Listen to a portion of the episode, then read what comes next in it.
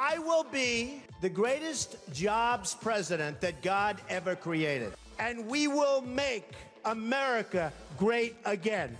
Die Infragestellung vieler des Multilateralismus, das war mir immer wichtig und ich habe immer versucht, die internationalen Organisationen zu Esa proclama es patria o muerte. I have a dream that one day this nation will rise up and live out the true meaning of its creed. Democracy matters because it helps to develop the better facets of human nature. Porque el pueblo pone y el pueblo quita.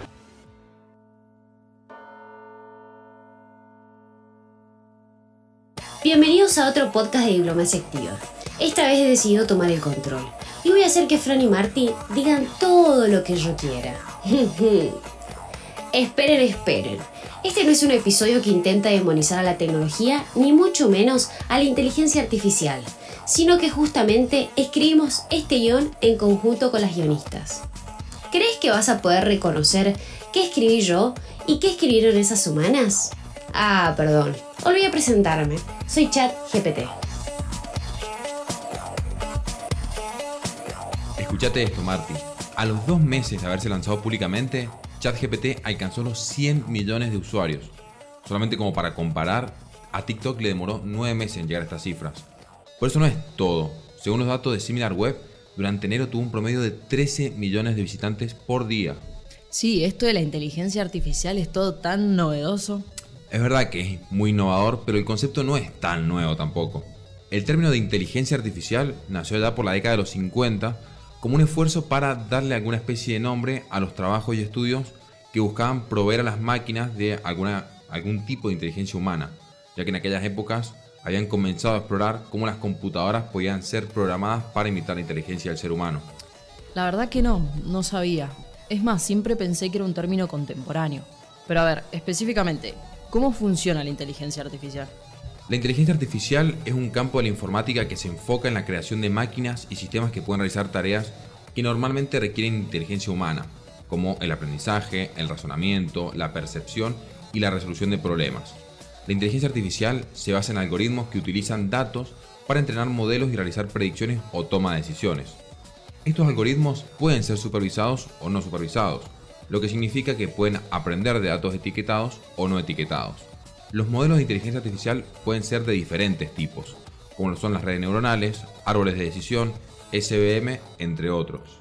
Y la inteligencia artificial tiene muchas aplicaciones en la vida cotidiana, desde la asistencia al cliente en línea hasta la detección de fraude en el sector bancario, el diagnóstico médico y la conducción autónoma de vehículos.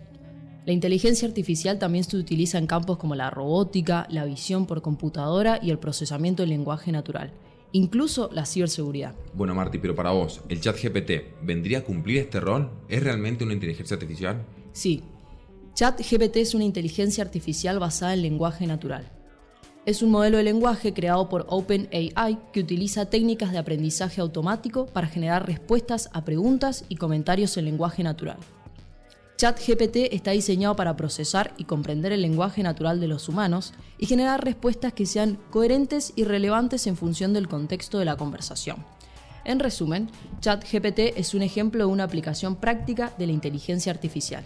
Es como que se me mezclan un poco los conceptos estos de la vida real y la vida virtual. Sí, me hiciste acordar a una autora llamada Joseph Van Dyck que, que hablaba de que no deberíamos ver al mundo online y al mundo offline como cosas distintas. Es más, si te pones a pensar, tiene sentido.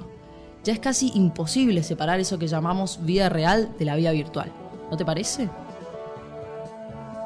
Quédate, escucha y activa, que el mundo nos necesita atentos.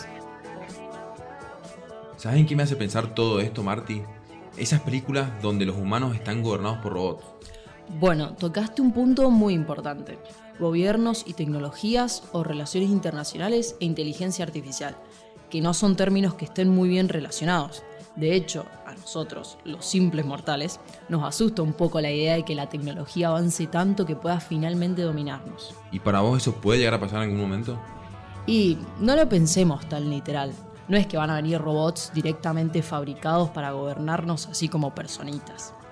Pensemos mejor en los vacíos de poder o de resolución que dejan las actuales formas de gobierno. Así es como esos vacíos van a ser llenados por y gracias a la inteligencia artificial. Sí, igual todavía no me queda muy claro. Pensá en la seguridad. La inteligencia artificial puede ser utilizada para monitorear el ciberespacio y detectar amenazas de seguridad. También puede ayudar en la identificación de patrones de tráfico ilícito y el contrabando de armas. Claro, o también puede ser para la automatización de procesos. La inteligencia artificial puede automatizar procesos de rutina, lo que puede reducir costos y mejorar la eficiencia. Por ejemplo, la inteligencia artificial puede ser utilizada para procesar solicitudes de visados o para monitorear el tráfico aéreo, o hasta incluso mejorar la colaboración internacional, ya que la inteligencia artificial puede ser utilizada para facilitar la colaboración internacional.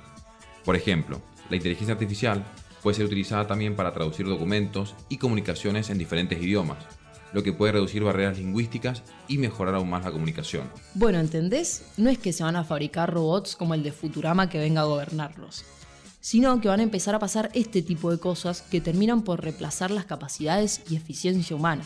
Y cuidado, que Sofía ya tiene hermanas. Como para Marty, ¿qué es Sofía? Sofía, el primer robot humanoide que expresa emociones.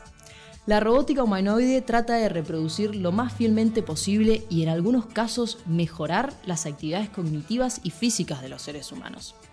Tanto es que los robots en el futuro podrían ser prácticamente indistinguibles de los humanos. Y no solo esto, Sofía tiene nacionalidad.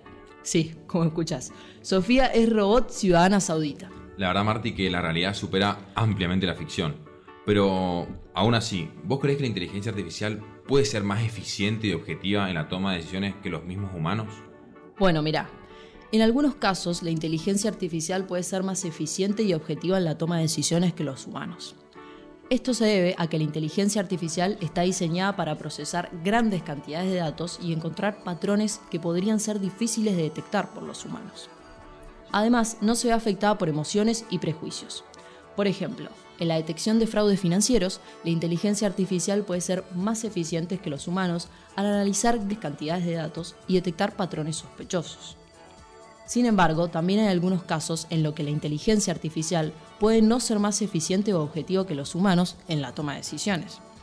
Por ejemplo, en la diplomacia y las relaciones internacionales, la toma de decisiones a menudo implica consideraciones políticas, culturales y éticas que pueden no ser fáciles de cuantificar. En estos casos, la toma de decisiones humanas puede ser más apropiada que la de la inteligencia artificial. Pero vos qué pensás, Fran? A ver, Marty, yo creo que los artefactos no llegan a pensar por sí solos. Si nos ponemos a pensar, no es que las nuevas tecnologías o la inteligencia artificial toman decisiones o razonan porque sí. Algo que los programa previamente, o mejor dicho, alguien los programa. Ese alguien no es ni objetivo ni imparcial, porque estamos hablando justamente de personas. En ese caso, podemos decir que una tecnología está programada por alguien con intereses, con pensamientos, con preferencias y con gustos. Lo que sí podemos afirmar es que la eficiencia que tiene la, tecnología hace todo mucho más rápido, obviamente, y en muchos casos hasta más completo. Imagínate combinar ambos, los intereses del sujeto más la eficiencia de la tecnología. Igual me está dando un poquito de miedo. No, bueno, tampoco te asustes. No quise ser tecnofóbico, pero me parece importante pensar que la tecnología no es neutra, así como tampoco lo somos nosotros. Es bueno tenerlo en cuenta por si alguna vez vas a dejar que la tecnología decida algo por vos. Bueno, igual dejamos y hasta elegimos a nuestros representantes para que decidan por nosotros. Entre un presidente o presidenta ausente y una máquina no neutral pero eficiente. No, no, te metas en ese tema todavía. Me parece que nos están viendo por las ramas. Eso dejámoslo para otro podcast. Y hablaban de presidentes ausentes, si acaso me estaban llamando. Espera, Marty, ¿ese es Pedro Castillo? ¿De dónde salió? No te digo, todo esto me asusta y me supera. ¿Cómo vas a usar la voz de un político para decir lo que quieras? Bueno, tampoco seas exagerada, no es para tanto. No, es para tanto. Imagínate que alguien esté usando tu voz para decir cualquier cosa por ahí. Bueno, sí, ahí tenés un poco razón. Me da un escalofrío pensar que alguien puede decir cualquier cosa haciéndose pasar por mí. Claro, y no solo políticos. Muchos sectores analizan cómo incorporar estas herramientas de forma eficiente a su rutina laboral, pero otros reniegan de ellas y casi que piden su exterminio. Bueno, para empezar, no es posible eso. Pero sí es verdad que algunas profesiones ya comenzaron a rever sus condiciones laborales. Por ejemplo, dobladores en Italia se quejan de que les obligan a firmar contratos en donde ceden los derechos de su voz a compañías que son capaces de replicarla luego con estas tecnologías. Es una locura. Te pagan una vez y te usan quizás para toda la vida. Ponen en peligro no solo el trabajo, sino las industrias en sí. Bueno, pero es una postura muy o demasiado apocalíptica. Tampoco es todo tan negativo. También puede ser una herramienta que se utiliza para generar nuevas piezas, ideas o incluso mejorar algunas especies de obras. En muchos casos se utiliza la inteligencia artificial para, por ejemplo, restaurar monumentos o esculturas de mármol que sufrieron quiebres o roturas a lo largo de la historia. Y esa labor es muy importante. ¿Y qué me decís entonces de Igor Kraft? No sé quién es. Kraft es un artista ruso que se encarga de utilizar algoritmos de aprendizaje automático para restaurar obras, pero lo hace como una parodia. Las obras terminan con dos narices, por ejemplo. Una en donde tradicionalmente va la nariz y la otra, por ejemplo, en la nuca. O puede terminar con dos caras. La inteligencia artificial estudia retratos antiguos y en base a esto elabora una respuesta. Entonces, el objetivo del artista es demostrar lo incorrecta que la inteligencia artificial puede estar, incluso cuando nosotros nos empeñamos en tacharla de magia o de objetividad. Bueno, ahora la anoto para googlearla. ¿Cómo me decís que se llamaba? Content Aware Studies Series, es decir, conscientes del contenido. Bueno, búscalo y así le damos tiempo a quienes nos escuchan de hacerlo también. Me encantó esa traducción. Ahí lo estoy googleando. Igual me parece que con imágenes se entiende mucho mejor que con tu explicación. Bueno, mejor no te lo puedo explicar, querido. Bueno, siguiendo con el tema, vos entendeme, Marty. ¿De qué nos sirve renegar de todo esto? Ni yo, ni vos, ni nadie tiene la verdad absoluta. Y no podemos escapar de la realidad. Y de verdad considero que puliéndola puede llegar a ser muy útil. Mira, te pongo un ejemplo. Hace meses que estoy obsesionado con una página web que se llama Repensando Guernica. Uy, ya vino él y su amor por Picasso. Bueno, en esa discusión no voy a entrar, porque me parece que Picasso no amerita ese debate. Pero como te decía, Repensando Guernica. Se trata de un proyecto que no solo se encarga de estudiar cada píxel de la pintura, sino que evalúa posibilidades de refacción gracias a una máquina. Mira, te pongo en contexto. Estamos hablando de una obra de 1937 que fue pintada sobre un lienzo de 360 por casi 800 centímetros. O sea, se entienden las dimensiones que tiene, ¿no?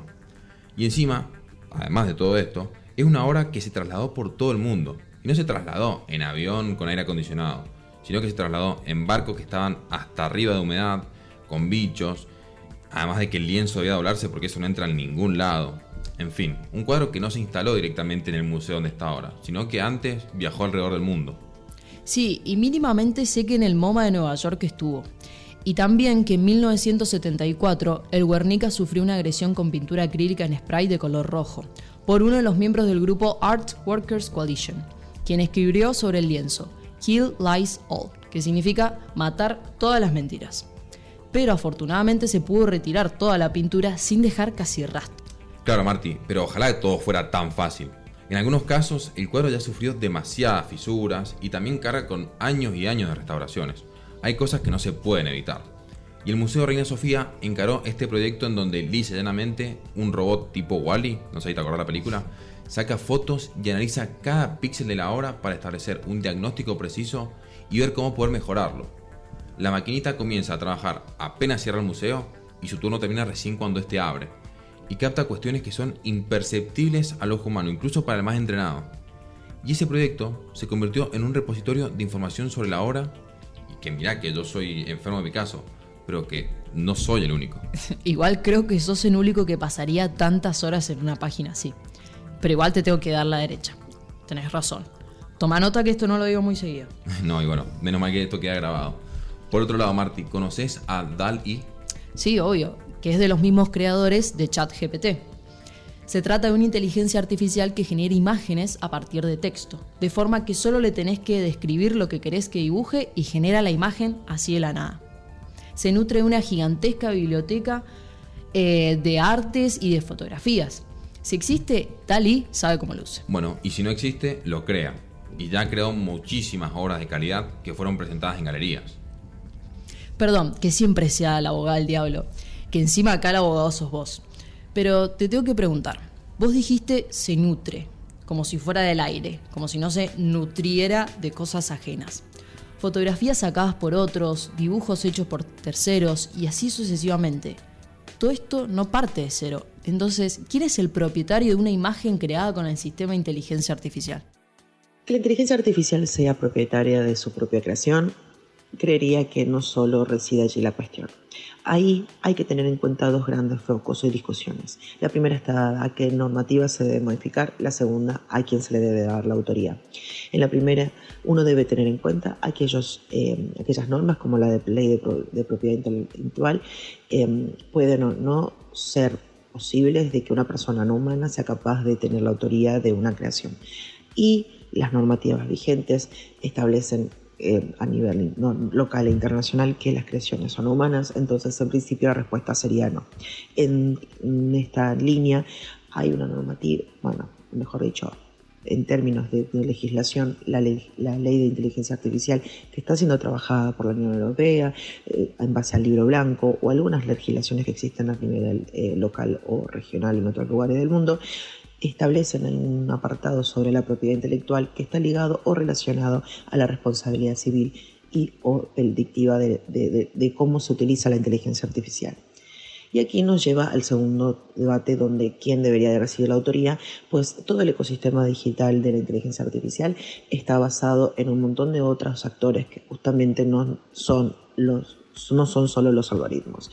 Y aquí dependería de si es la empresa, el sujeto usuario de esta OpenAI o em, el desarrollador, el programador y demás, es un sujeto humano o el caso de Davos en Australia, donde la, inteligencia, una inteligencia artificial creó una obra de arte, pide una representación y en esa representación, pide que se le reconozca la propiedad de esta eh, de esta creación y, se le fue otorgada, así que el, abanico de posibilidades es, infinito, uno dependerá y defenderá los argumentos que decida eh, tener y a partir de eso es el abogado del diablo o no.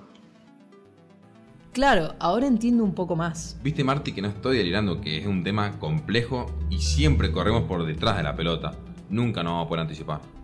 Bueno, debo admitir que esto sí parece pura magia. Nos permite volver al pasado, reconstruir cosas de hace millones de años, clonar voces e imágenes. Bueno, justamente el objetivo de este capítulo es desmitificar esa magia que decís. Porque el éxito de la inteligencia artificial radica en incrustarse de formas imperceptibles, como si fuera magia. Pero los algoritmos tienen sesgos, no son para nada perfectos. La mano humana que programa tiene sesgos.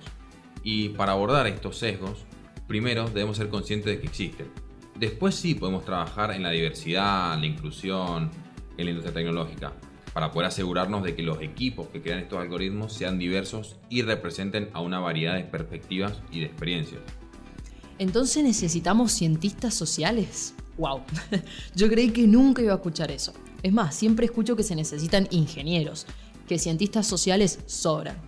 Incluso escucho muchas encuestas de muchos especialistas en donde dicen de forma despectiva que sobran los estudiantes de sociales. Bueno, Marty, y demás está decir que eso no nos favorece en absolutamente nada a nosotros.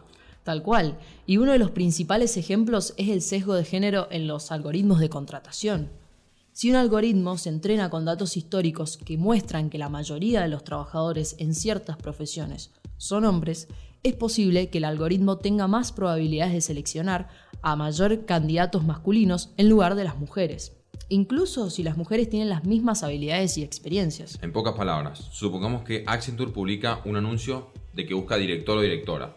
Debe recibir aproximadamente un millón de solicitudes, creo yo. Es imposible que una persona sola haga el filtro a mano. Entonces la inteligencia artificial viene a ser el primer descarte y analiza los perfiles de los directores históricamente online. Probablemente sean hombres, ni hablar de que son blancos. Por lo tanto, descarta a mujeres y a ciertos rasgos afroamericanos, es decir, a minorías. Y por lo mismo que contás vos, recuerdo que hace ya varios años Amazon prescindió de una tecnología de reclutamiento porque discriminaba a mujeres. Bueno, es así. Los expertos de Amazon empezaron a construir allá por 2014 un sistema de inteligencia artificial que lo que hacía era revisar los currículum de los postulantes para el empleo. El objetivo era justamente mecanizar la búsqueda de los mejores talentos. Esta herramienta, basándose en los archivos de los últimos 10 años de la empresa, aprendió que los hombres eran preferidos y empezó a excluir a las mujeres. Ojo, vos dijiste aprendió. Son máquinas que aprenden del sesgo humano. Aprendió porque antes era así, se repetía el patrón de preferir hombres, que esa historia ya la conocemos. Bueno, lo que pasa acá, Marty, es que el algoritmo no solamente que no tiene la capacidad de corregir el error humano, sino que puede hacer que todo esto sea mucho más grave. Imagínate, por ejemplo, si lo traspolamos a otra idea, a los algoritmos utilizados en la justicia penal. Si estos algoritmos se basan en datos históricos que muestran que ciertos grupos étnicos tienen más probabilidades de delinquir, es muy probable, pero muy probable, que se perpetúe la discriminación contra estos grupos en el futuro.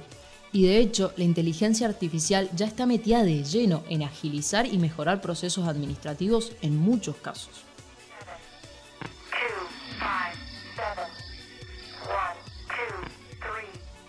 Bueno, Fran, habrás visto esos anuncios que dicen gana dinero solo con un clic. Muchos de esos trabajos consisten en ver videos de cámaras de seguridad, identificar si hay peligro o si en esa situación en particular se llamaría a la policía. A ver, sería por ejemplo que yo veo un video de una cámara de seguridad en donde un hombre le está robando a una señora. Y en ese caso llamo a la policía e identifico que existe un peligro. Claro, vos. Claro, pero al mismo tiempo que yo, hay otra gente en otros lugares del mundo que quizás ve a un grupo de latinos reunidos en la puerta de una casa y cree que ahí se está cometiendo un ilícito. Y también llama a la policía. Exactamente, porque se basa en un prejuicio que conlleva racismo y xenofobia.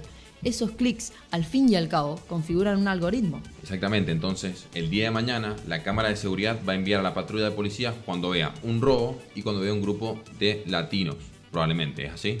Exactamente, es nuestro deber hoy. La verdad que Marty tenemos una cantidad de tareas que identificar las fake news, que corroborar datos de políticos, que tener responsabilidad afectiva. Bueno, sobre lo último no vamos a indagar. Pero teniendo en cuenta que la irrupción de los avances tecnológicos en nuestra vida es inevitable, es nuestro deber ser críticos y cuestionar los resultados que obtenemos de los algoritmos. ¿Son justos y precisos? ¿Están reflejando los valores que queremos promover en nuestra sociedad? Bueno, Marty, pero es imposible para nosotros ocuparnos de todo esto. Por eso hay empresas que se ocupan explícitamente de esto, de auditar algoritmos. Palabra, ¿de qué? De auditar, así como escuchás. Pero, ¿cómo que auditar algoritmos? No sé, me imagino un inspector con carpetita, lentecitos y lapicera entrando al código fuente y diciendo, bueno, a ver, computadora, mostrame tus liquidaciones de impuestos. Bueno, no tan así, pero un poco así. Mirá, el proceso puede variar dependiendo del tipo de algoritmo y su aplicación específica. En general, la auditoría de un algoritmo implica revisar su funcionamiento, parámetros y resultados para detectar posibles sesgos, errores o problemas éticos. Bueno, pero a ver, sigo sin entender. ¿Para qué auditan? ¿Para aumentar la seguridad y privacidad de, este algoritmo? Sí, sí. Pero también para que sea transparente, justo, equitativo, preciso y sobre todo que se nutra de datos de calidad. Eh, volvemos como lo de la foto, necesito que me lo expliquen mejor.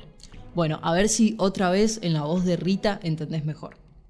Acá hay cadenas de información. Lo importante sobre la auditoría de algoritmos es saber que la recolección de datos que es, que es realizado por el algoritmo es lo que se va a auditar.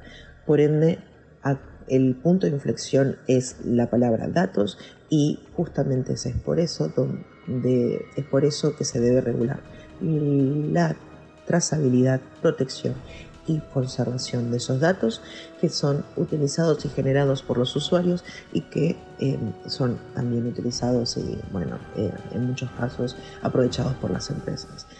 En este vaivén entre las pujas de lo que los usuarios usan y las empresas producen y desarrollan, está lo que eh, el deber del Estado de poder hacer un, de poder hacer agente y de poder actuar en, como eh, órgano de contralor para poder legislar sobre los datos, la protección de los mismos y evitar que hayan abusos o actitudes abusivas de las que están regidas por el mercado por parte de las empresas y que justamente demuestran em, situaciones o reflejan disputas de gobernanza dentro de lo local que se refleja también a nivel internacional. Acá hay que tener en cuenta que las leyes hoy en día están tratando de de regular justamente la utilización de esos datos y que esas em, disputas por esa gobernanza mayor deben ser lo más em, plausibles de ser modificadas con el tiempo, porque justamente hoy estamos regulando sobre la tecnología y sobre la innovación que hoy ya es obsoleta porque hay modificaciones de, de tecnología todo el tiempo, hoy, mañana, eh, no, estamos preparados para todo lo que viene, creería, y que justamente las regulaciones deben estar marcadas en esa línea sin ser estrictas o ser sin restrictivas todo el tiempo y que a partir de eso poder eh, combinar la protección de datos y la auditoría y el control de los algoritmos que de ello dependa. Acá hay que tener en cuenta que em, los sesgos no son del algoritmo, son los sesgos son humanos y que justamente cómo uno programe o desarrolle esa, esa tecnología, en este caso la inteligencia artificial, será de cómo después tenés que protegerla. Ahora sí, Marty, ¿ves por qué siempre es clave consultar a un especialista? Pero, retomando el tema anterior, muchas opciones no nos quedan. Nos queda mejorar lo que tenemos, porque esa idea de que todo tiempo pasado fue mejor, ya sabemos que no nos va a servir mucho. No es que no nos va a servir, es que, Fran, es inviable. Desde Colossus, uno de los primeros computadores digitales que fue empleado por los británicos para leer las comunicaciones cifradas alemanas durante la Segunda Guerra Mundial, que según el primer ministro británico Winston Churchill, este avance permitió acortar la guerra en 18 meses. Hasta hoy, mira la cantidad de cosas que pasaron. Es que Marty, si buscas una imagen de Colossus, vemos que no se caracterizaba por ser de bolsillo, como le diríamos. Es una maquinaria a nivel mueble realmente. Y vos mirá en menos de 100 años en dónde estamos. Escuchamos música sin cables, vemos por una pantalla gente que está del otro lado del mundo. No hay forma de volver atrás en esto. Y está bien, ¿por qué vamos a renegar de los avances tecnológicos? A ver, simplemente y como con todo, tenemos que usarlo de una forma constructiva. Ya que, por ejemplo, si vos le preguntás a la gente de Hiroshima o de Nagasaki, no opinaría lo mismo de los avances tecnológicos. ¿Y por qué lo decís eso? A ver, porque dentro de lo que se llamó Proyecto Manhattan, una computadora fue la que logró simular millones de veces la detonación de la bomba nuclear hasta que esto alcanzó la perfección. Y tiempo después, bueno, ya sabemos todas, fueron detonadas las bombas nucleares. Claro, y después de ver en lo que derivó el Proyecto Manhattan, muchos científicos, incluyendo Albert Einstein, se arrepintieron de haber participado. Bueno, Marty, la verdad es que toda innovación tiene sus beneficios y sus contraindicaciones. Es imposible que las nuevas generaciones se queden afuera de aprender todo esto, tanto lo bueno como lo malo. Debemos ser conscientes de los usos y los peligros que conlleva. Ah, que vas a hacer un llamado a los ministerios de educación del mundo para que cambien todas las currículas. ¿Te estás postulando para presidente acaso? No, no, no voy a hacer, porque eso es muchísimo trabajo, pero que deberían, deberían.